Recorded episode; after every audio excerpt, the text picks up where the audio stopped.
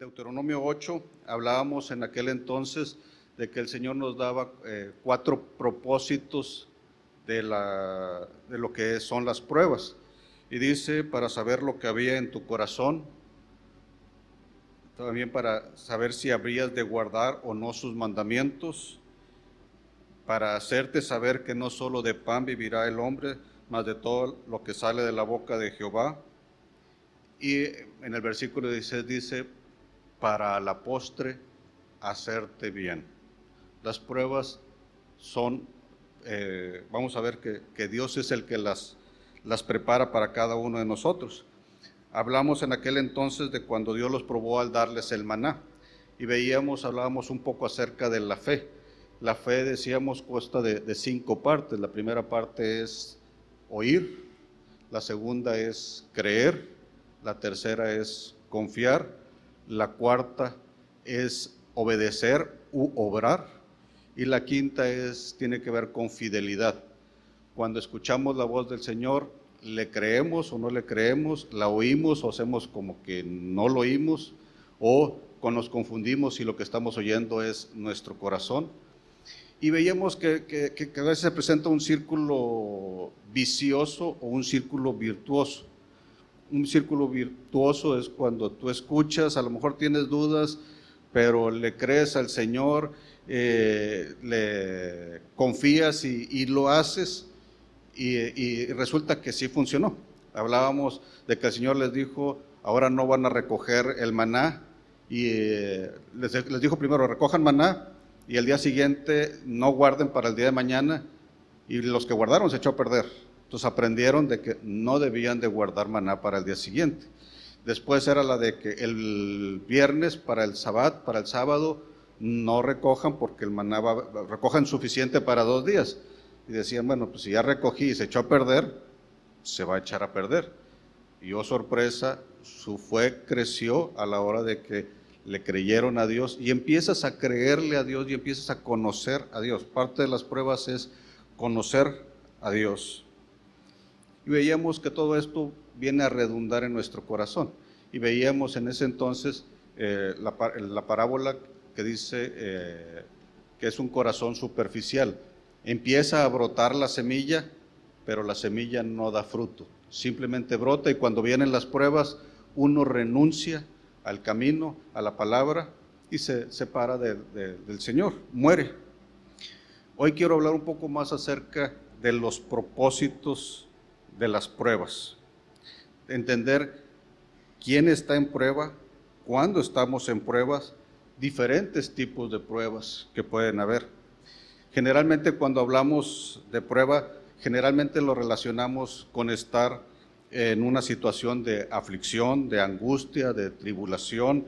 Estamos eh, pensando que está sucediendo algo terrible, algo que está más allá de nuestras fuerzas, y necesitamos entender el concepto real de una prueba. La palabra prueba eh, tiene muchas connotaciones. Si yo pido una prueba de un material, estoy pidiendo una muestra de un material. Si estoy pidiendo, a veces decimos, te voy a probar que sí puedo, es un reto. Una prueba puede ser un examen. Hay muchas formas en las que podemos utilizar la palabra prueba. El contexto realmente dentro de la Biblia de probar es generalmente hay una respuesta y esa respuesta es evaluada. Cuando, hay un, cuando ustedes están en la escuela, en un examen, ustedes tienen que contestar, el examen lo entrega con resultados con una respuesta y esa respuesta es evaluada. A veces las evaluaciones o las respuestas que, damos son, eh, pueden ser, la, evaluación puede ser cualitativa, simplemente, ah, mejoraste, vas progresando, o puede ser este, cuantitativa, tienes 8 de 10. Está bien, tengo 80. ¿Qué quiere decir? No sé. Simplemente tengo 8 de 10. Cuando tienes un examen de sangre, te dicen ahí que tienes los eh, leoncitos y los conchitas y no se quema los abritones en la sangre y que todo está ahí este, en estos niveles. ¿Está bien? ¿Está mal? No sé, pero simplemente hay una respuesta, hay un resultado a ese examen. Cuando estamos en prueba, normalmente hay una respuesta y esa respuesta es evaluada. Podemos salir aprobados o podemos salir reprobados. Cuando estamos en la escuela te dicen, ok, tú tienes tanta calificación, eh, estás aprobado para el siguiente nivel, estás aprobado para la siguiente clase, para el siguiente curso. O te dicen simplemente, no estás acreditado para continuar, necesitas volver a hacer el curso o simplemente eh, ya no hay oportunidades, tienes que salirte de esta carrera. En una prueba siempre se mide algo.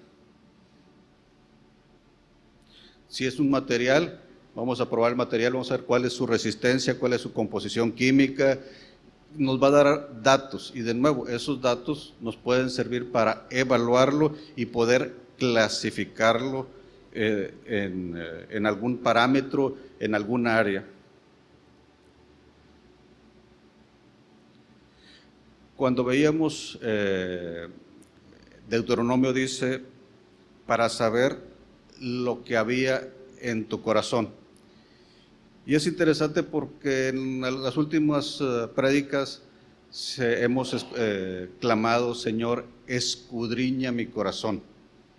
Y es interesante porque la palabra escudriñar son dos o tres palabras en, en griego o en hebreo que se usan y unas de ellas eh, se pueden traducir como evalúa o como poner a prueba mi corazón.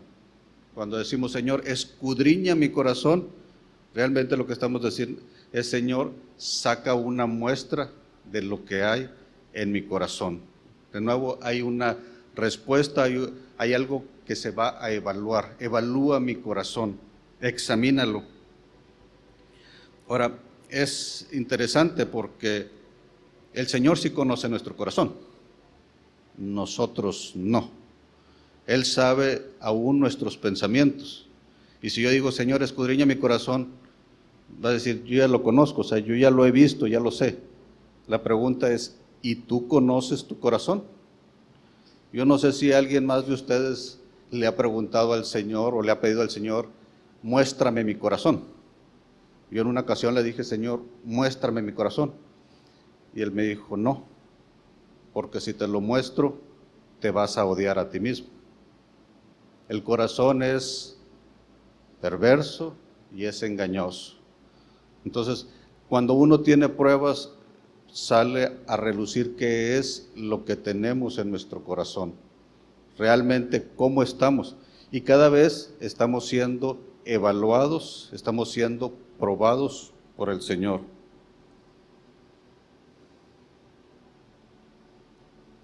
Que no vaya a ser que seamos uh, duros y que en nuestro corazón salgan celos, envidias, eh, ira, contienda, disensiones, murmuraciones, pleitos, angustias, sino que podamos sacar del corazón del, del, buen tesoro lo que haya dentro de nosotros.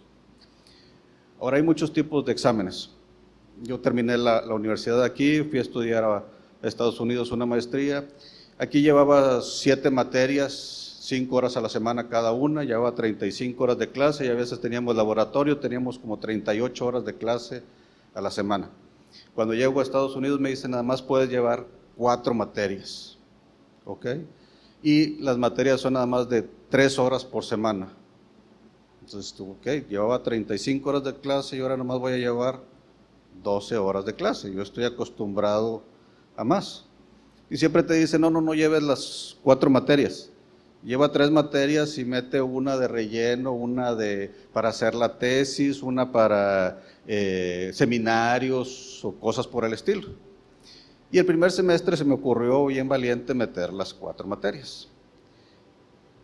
Y en esa universidad eh, hay dos exámenes nada más en todo el, año, es con lo que te evalúan.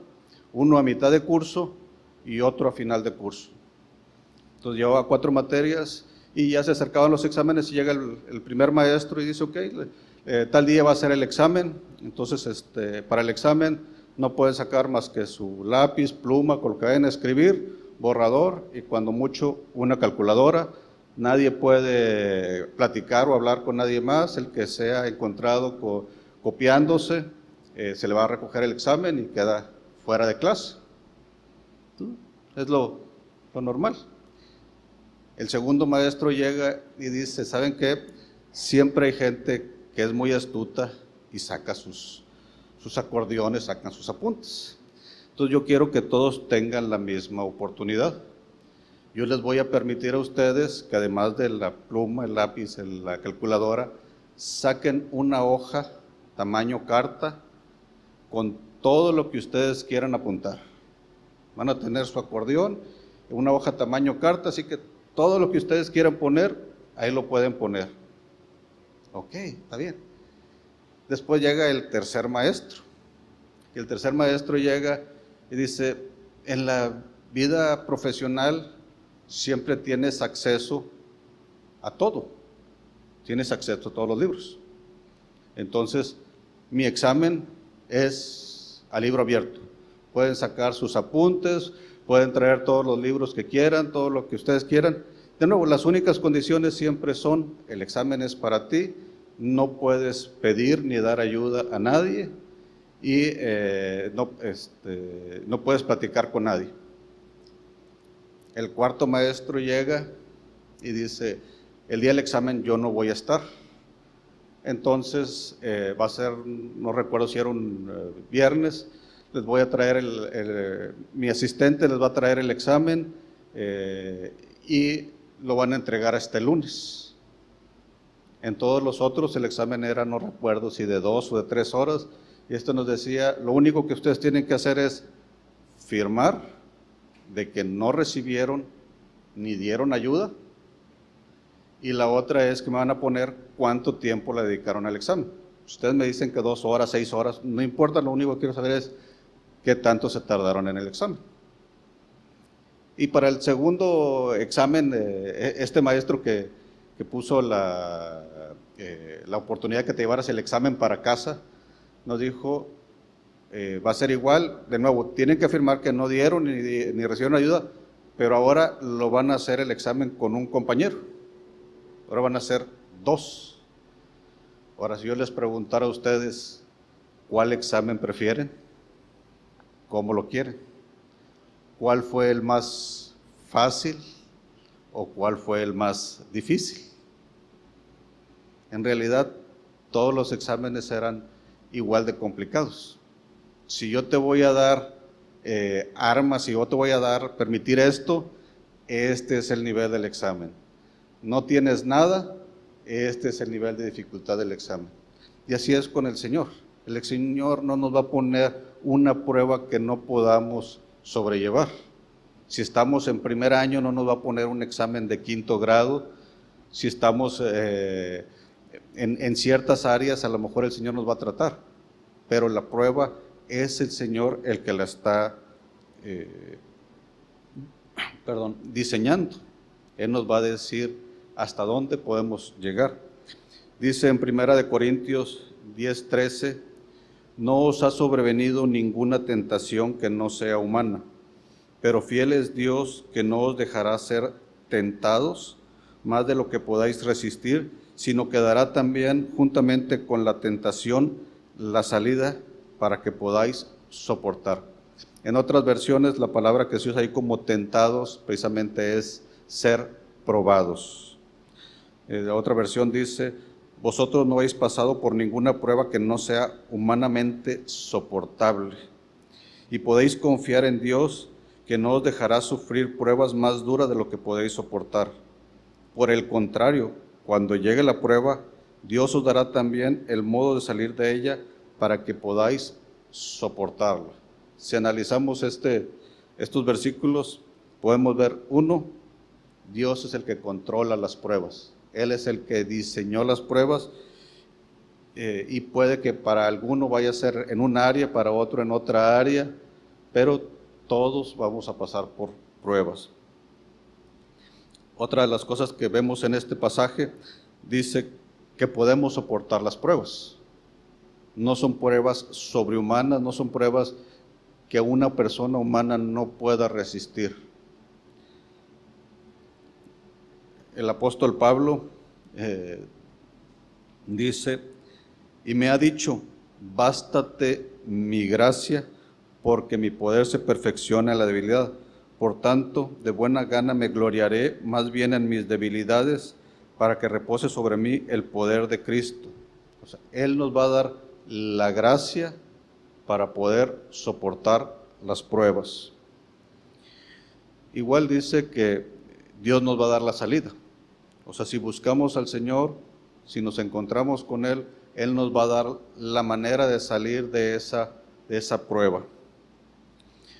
En primera de Pedro 1.6 dice, en lo cual vosotros os alegráis, aunque ahora por un poco de tiempo, si es necesario, tengáis que ser afligidos en diversas pruebas. Las pruebas son temporales, tienen cierta duración y van a terminar. Eh, las pruebas fortalecen nuestras áreas de debilidad. Dice, por lo cual, por amor a Cristo, me gozo en las debilidades, en afrentas, en necesidades, en persecuciones, en angustias, porque cuando soy débil, entonces soy fuerte. Volvemos, el Señor es el que da la gracia y Él es el que nos fortalece. Ahora, primera de Pedro 4, 12 y 13 dice, amados, no os sorprendáis del fuego de prueba que os ha sobrevenido, como si alguna cosa extraña os aconteciese, sino gozaos por cuanto sois parte de los padecimientos de Cristo, para que también en la revelación de su gloria os gocéis con gran alegría. Todos vamos a pasar por pruebas y no nos debemos de extrañar de que seamos metidos en pruebas. Ahora, volvemos, eh, a veces hablamos de pruebas, hablamos de tentaciones y hablamos de un trato del Señor. Como mencionamos una prueba, normalmente esperamos una respuesta, esperamos una reacción y la evaluamos.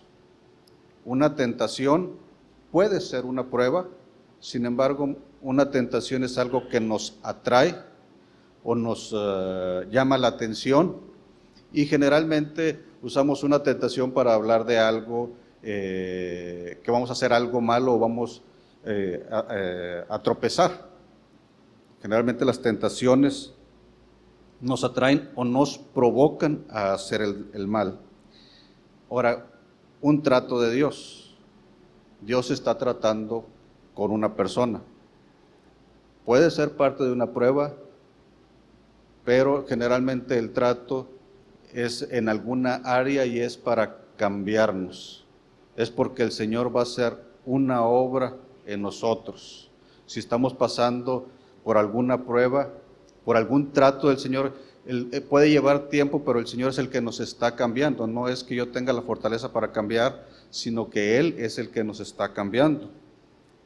Hebreos dice que Moisés era un hombre poderoso en palabra cuando estaba en Egipto, pero 40 años después de estar cuidando las ovejas de su suegro, ahora es un hombre eh, tartamudo. Y dice uno, bueno, ¿qué pasó? O sea, ¿dónde está lo valiente, lo poderoso que era? No, el Señor trató con él y trató con él 40 años. No fue la de que fue una cosa de un mes o un seminario de un mes, de una semana. Fueron 40 años. Sin embargo, la Biblia también lo registra como que en su época fue el hombre más manso de todos. Entonces es un trato del Señor. No está siendo probado porque no está esperando a ver qué sale de él. Simplemente está siendo transformado, está siendo cambiado. Entonces tenemos pruebas, tenemos tentaciones y tenemos tratos del Señor. Podemos ser tratados por Él. Ahora, a veces, ¿quién es probado? Todos somos probados, pero la pregunta a veces es, ¿cuándo somos probados? A veces pensamos que nada más los que están pasando por una situación eh, de angustia, es eh, el que está siendo probado. ¿Qué sucede si alguien este, dice yo estoy bien? O sea, tengo salud, tengo eh, prosperidad, o sea, el Señor me ha estado bendiciendo. Y, podemos decir, a lo mejor no, yo no estoy en, en prueba. No, no estás en tribulación, pero sí estás siendo probado.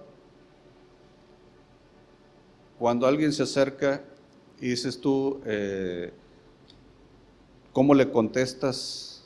Si tú dices, se acerca alguien y te pide ayuda, dices tú, no, no, no, este, no, lo, no lo voy a ayudar. A veces decimos, Él es el que está necesitado, no yo. Él está en prueba, no yo. Pero el Señor está viendo cómo estás reaccionando tú, qué es lo que hay dentro de ti. En alguna ocasión me tocó, eh, vino mi esposa y me dice, oye, ¿podemos hacerle un favor a esta persona?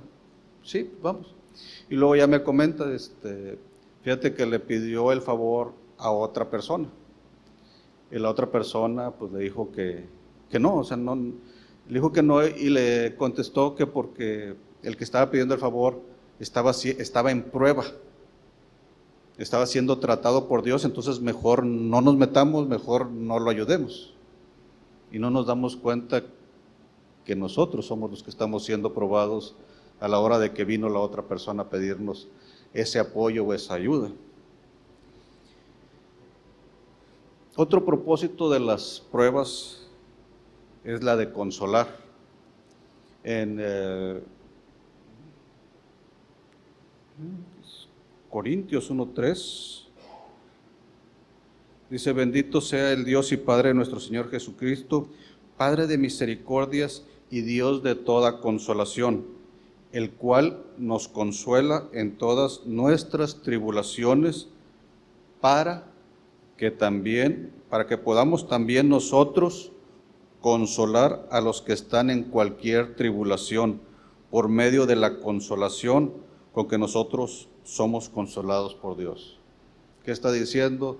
Si nosotros hemos pasado, pues, a veces pasamos por pruebas para poder nosotros darle una palabra de ánimo, una palabra de esperanza, una palabra de consuelo al que está pasando ahora por esa prueba. Puede ser una prueba diferente, pero yo ya conozco al Señor, yo sé que el Señor consuela y yo lo que te puedo decir es espera, eh, confía en el Señor, sigue buscándolo, no te desanimes, Ahora, ¿qué sucede si yo no he pasado por la prueba? Y cuando viene alguien y me dice, es que estoy pasando por esto, esto y esto, o una de dos, o somos torpes, o salen nosotros los amigos de Job. ¿Y qué empezamos a decirle?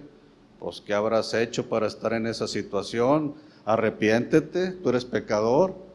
El Dios que yo conozco es un Dios de bendición y sí, el Dios es un Dios de bendición y Dios maldice al que se aparta de él. Lo que los amigos de Job no sabían es que Dios prueba los corazones aún de los justos para ver quién va a permanecer. Entonces a veces es, no es que, eh, que no seamos probados, no nos damos cuenta. Jesús decía que siempre vas a tener a los pobres y bueno, y, la pregunta es, ¿qué va a hacer el rico con los pobres? Y no estoy diciendo que los vayas a mantener, ni mucho menos, pero simplemente el Señor te está diciendo, tú vas a ser probado con los pobres. ¿Cuál es tu reacción? ¿Cuál es tu respuesta cuando hay un pobre dentro de la congregación? Y no me estoy refiriendo a cualquier pobre en general,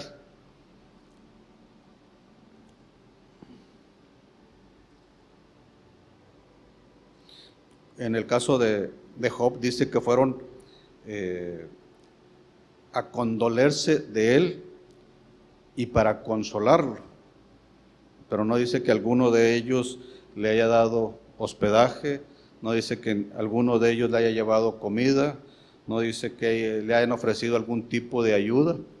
Lo que sí dice es que la esposa trabajaba lavando ropa ajena para sostenerse. Ahora, para ir cerrando el, mensaje, hace tiempo el Señor hablaba, eh, trataba conmigo en el caso de los tres amigos de Daniel, los jóvenes hebreos que entraron al horno de fuego. Todos conocemos más o menos la, la historia. Nabucodonosor hace una estatua y les dice a todos, este, se van a inclinar y van a adorar a la estatua. Y los tres amigos de Daniel no lo hicieron. Entonces se los traen a, a Nabucodonosor y Nabucodonosor, buena onda, les da una oportunidad más. Y les dice, ok, se van a inclinar, si no, los voy a echar, van a ser condenados a ser quemados en el horno de fuego. Y todos conocemos la respuesta de los jóvenes hebreos. Y el Nabucodonosor se enoja y calienta el horno siete veces más. Y aquí quiero hacer un paréntesis, aquí me llama la atención el castigo de los babilónicos de Nabucodonosor. Calientas el horno siete veces más y quiero compararlo con el castigo que tenían los romanos. Los romanos era la crucifixión, era lo más terrible, era no solo porque eran golpeados, eran exhibidos, sino porque la muerte por crucifixión era muerte por asfixia. No era por desangrar, sino que era una muerte por asfixia. Ellos estaban colgados, todo el peso, no podían respirar y lo que tenían que hacer era apoyarse en sus pies, enderezarse y agarrar aire. Agarraban aire, se volvían a cansar y volvían a bajar y empezaban otra vez a asfixiarse hasta que en esos ciclos ya no se levantaban y ya quedaban muertos. Podían pasar horas para que estuvieran muertos. De hecho, eh, por eso dice que a los dos, eh, eh, las dos personas que estaban crucificadas con Jesús les quebraron las piernas para que no pudieran enderezarse. Y dicen que a, Jesús le entierran la lanza en el costado porque decían que dice que Jesús clamó a gran voz. ¿Qué quiere decir? Tenía fuerza, tenía todavía aire en sus pulmones. Entonces por eso querían checar que estuviera muerto. Pero lo único que voy es que la muerte por crucifixión es una muerte lenta. Y acá Nabucodonosor dice, caliente en el horno siete veces. Dice que las personas que los iban a, a lanzar, los soldados, murieron por el calor que estaba haciendo en el horno. O sea, era muy fuerte el calor. Ahora, eh,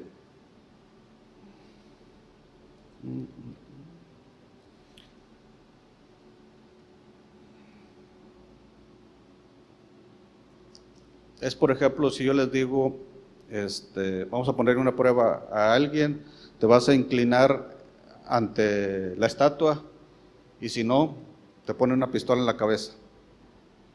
Yo digo no, pum, se acabó el, sufrimiento, no pasó nada. Pero ahora digo, me enojo y digo, no, no, no, como te crees pues, este, muy, muy fiel, no le pongan una, póngale siete. ¿Cuánto tiempo va a durar? ¿Va a tener tiempo para arrepentirse? Para decir, mejor sí, sí me voy a inclinar ante la estatua. No, fue algo rápido, fue algo simultáneo. Es como yo dijera en lugar de las siete, tráeme una ametralladora, se acabó. Ya, no pasó nada. Pero aquí Nabucodonosor eh, calienta el horno y dice que los que lo echaban, eh, los iban a echar, murieron por el calor. Sin embargo, ellos estaban bien dentro del horno. Aquí mi pregunta es, ¿cuándo fueron probados realmente los eh, jóvenes hebreos? ¿Dentro del horno de fuego o antes de entrar al horno de fuego? Antes de entrar al horno de fuego. Y eh, ellos fueron probados cuando se les preguntó, ¿te vas a inclinar o no? Y cuando dijeron no, su respuesta fue, evaluada y condenados al, horno de fuego. Ahora, hace como 10 años más o menos, nació en mí una inquietud de conocer al Señor. Y yo le dije, Señor, quiero conocerte, quiero conocerte más. Eh, y aún si fuera, quiero conocerte como el Dios que sana. Entonces, espérame, pero para ser para conocer al Dios que sana necesitas estar enfermo. Quiero conocerte como el que es mi libertador. Entonces tienes que estar en cautiverio. Quiero conocerte eh, como mi proveedor. Tienes que estar en escasez. Entonces decía, bueno Señor, pero quiero conocerte. Si hay que pasar por eso, que así sea. Y yo decía, clamaba y decía, Señor, quiero conocer al cuarto hombre en el horno de fuego. Y ahí el Señor me detuvo. Me dijo, ok, a ver. Eh, ¿Quién vio al, al cuarto hombre en el horno de fuego? Los tres amigos. Pero ¿quién dijo, veo a un cuarto hombre en el horno de fuego? Nabucodonosor. ¿Sí? Él fue el que dijo, ¿qué no echamos tres? ¿Por qué veo cuatro? A un Nabucodonosor que no estaba en el horno de fuego, pudo ver al cuarto hombre, al Hijo de Dios, dentro del horno de fuego, paseándose con los otros jóvenes hebreos, con los otros tres jóvenes hebreos. Decía un pastor en, Hebrón, dijo, si yo hubiera estado en Nabucodonosor, va y les dicen, salgan. Dijo, si hubiera estado ahí adentro, le, hubiera dicho, métete por nosotros. Este, entonces aquí la, puede, no es necesario que entremos en el horno de fuego para conocer a nuestro Señor, para conocer al cuarto hombre en el horno de fuego. El horno de fuego no, no fue el lugar de tribulación o de angustias para los jóvenes hebreos. Fue un lugar de reposo, fue un lugar de bendición. Ahora no estoy diciendo que no podamos estar nosotros en un horno de fuego. Lo único que estoy diciendo es, en ese caso, los que estuvieron en el horno de fuego eh, fue un lugar de bendición. Ahora, ¿quiénes, ahora voy a cambiar la pregunta, ¿quiénes eran dignos de entrar en ese horno de fuego? ¿Los soldados eran dignos? No, ¿por qué? Porque ellos sí se habían arrodillado ante la estatua. ¿Quiénes son dignos de entrar en ese horno de fuego? Los que no se inclinaron delante de la estatua.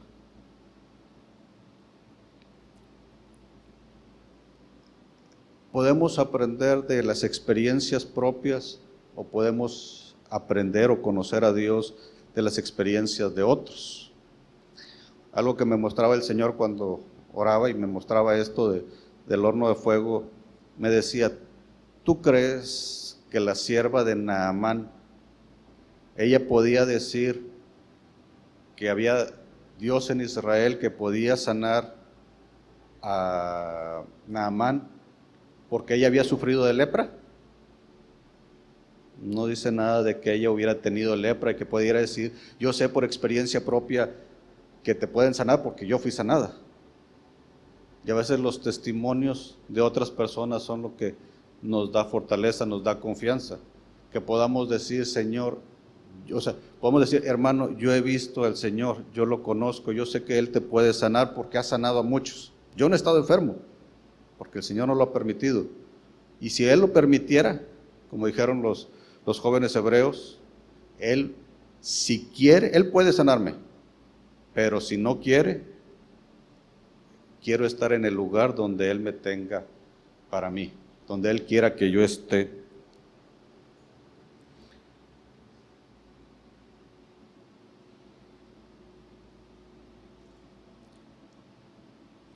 Para algunos, eh, el lugar de tribulación, el lugar de angustia, los, para los eh, israelitas cuando salieron fue el desierto.